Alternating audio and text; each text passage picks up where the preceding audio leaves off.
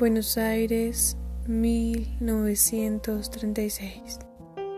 Poeta argentina, corriente neosurrealista de espíritu rebelde. Seno, familia, inmigrantes rusos. Apellido original, Posarnik.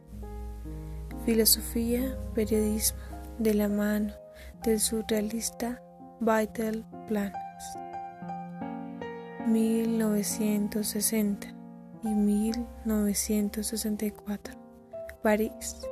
Revista, cuadernos, críticas literarias, Universidad, Sabana, Comité Extranjeros, de Lettre Nouvelle. Otras revistas europeas y latinoamericanas.